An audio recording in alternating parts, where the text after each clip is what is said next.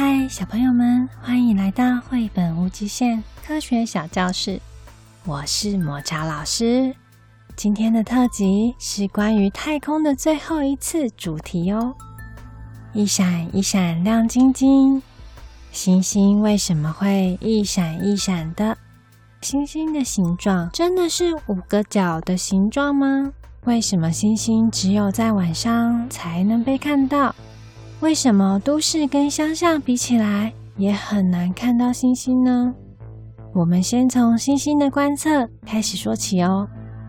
天文学家们一开始是在地球上观测星星，可是，在天气不好，例如天空布满乌云的时候，当然就没有办法观测啦。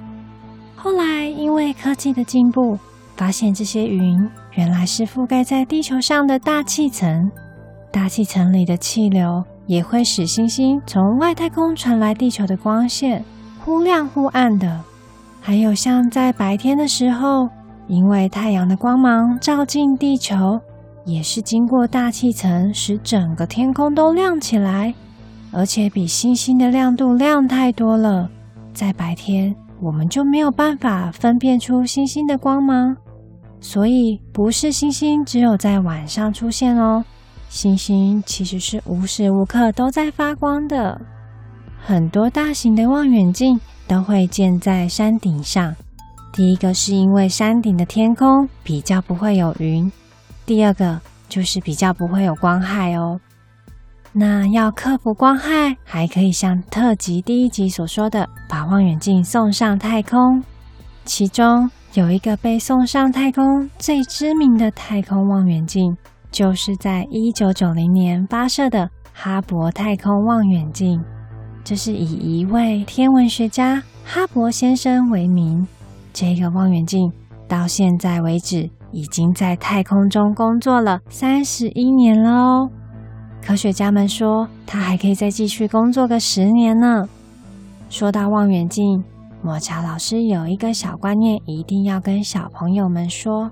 就算我们可以顺利观测到这些从很遥远、很遥远的地方传来的星光，其实这些光线都是过去的光线哦。什么叫做过去的光线啊？它们是好久好久以前就开始在宇宙中旅行的光线哦。当有些星星开始发光，然后呢，当它的光传到地球上被我们看到的时候，那些星星，事实上同一时间已经都变老，甚至已经不存在了。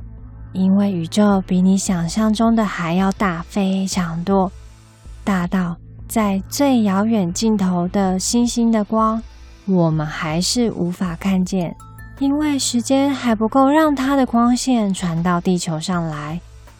我们现在也还无法清楚的指出。地球所在的太阳系还有银河系，在整个宇宙究竟是处于哪个位置哦？可是宇宙是怎么变得如此庞大的啊？哈勃先生当初就是发现证实了这个定律。他说，宇宙是不断的在膨胀，而且是用非常快的速度，就像你在吹气球的时候，气球会膨胀。下次在吹气球前，你可以先在气球上的不同位置画上小点点。你可以观察到，在气球膨胀的时候，距离气球的中心位置越远的点点，它就会用更快的速度远离气球的中心。当初天文学家们就用同样的概念推论：宇宙既然是用这种加速的方式膨胀，那最一开始宇宙应该是很小的。就像气球还没有被吹起来的样子。根据天文望远镜所观测到的资料，他们估计宇宙突然出现的时间，大概是从现在这个时间算起的一百三十七亿年以前。天文学家们说，宇宙诞生以前应该是什么东西都没有，然后突然之间一个大霹雳爆炸，宇宙就瞬间的扩张。然后才开始出现一些基本的物质互相碰撞来碰撞去，就产生出会发光的星星和星系。随着宇宙的膨胀，这些星系就往不同的位置飞去。那么现在宇宙里有多少的星星呢？答案是数不清哦。光是我们太阳系所在的银河系中，就有两千亿颗跟太阳很相似的星星。你如果把银河系里的星星分给地球上所有的人，那一个人可以分得到两百颗呢。地球上的人也超级多，竟然一个人可以拿到两百颗星星呢！这是银河系里面星星的数量估算，但是又观测到宇宙里竟然又有两千亿个跟银河系差不多的星系耶，真的是无法估算的数量。所以天文学家们一直到现在还不断努力，用各种方式想要找到答案，找出宇宙的真相。如果你对天文学、对外太空很有兴趣，说不定等你长大，也能帮忙一起找答案。科学家他们也估算，在宇宙诞生后的九十一亿年，银河系里我们所居住的太阳系总算是诞生了。大概就是在现在往回算四十六亿年以前，银河系内的宇宙空间中。漂浮着一些气体，这些气体突然之间的碰撞，就开始因为重力而聚集在一起。星星都是这样子才开始发光的，太阳也是星星哦。比较正确的名字应该要叫做恒星。所以回到最一开始的提问，星星是五个角的形状吗？当然不是啊，星星实际上就是跟太阳一样。圆形巨大的发光星体，在恒星里面是靠着一种叫做核融合的反应，释放出巨大的能量，光还有热。但是估计再过六十三亿年以后，太阳内部进行这种反应的材料元素就会用光，到时候太阳会慢慢的变胖膨胀，变成一种叫做红巨星的星体。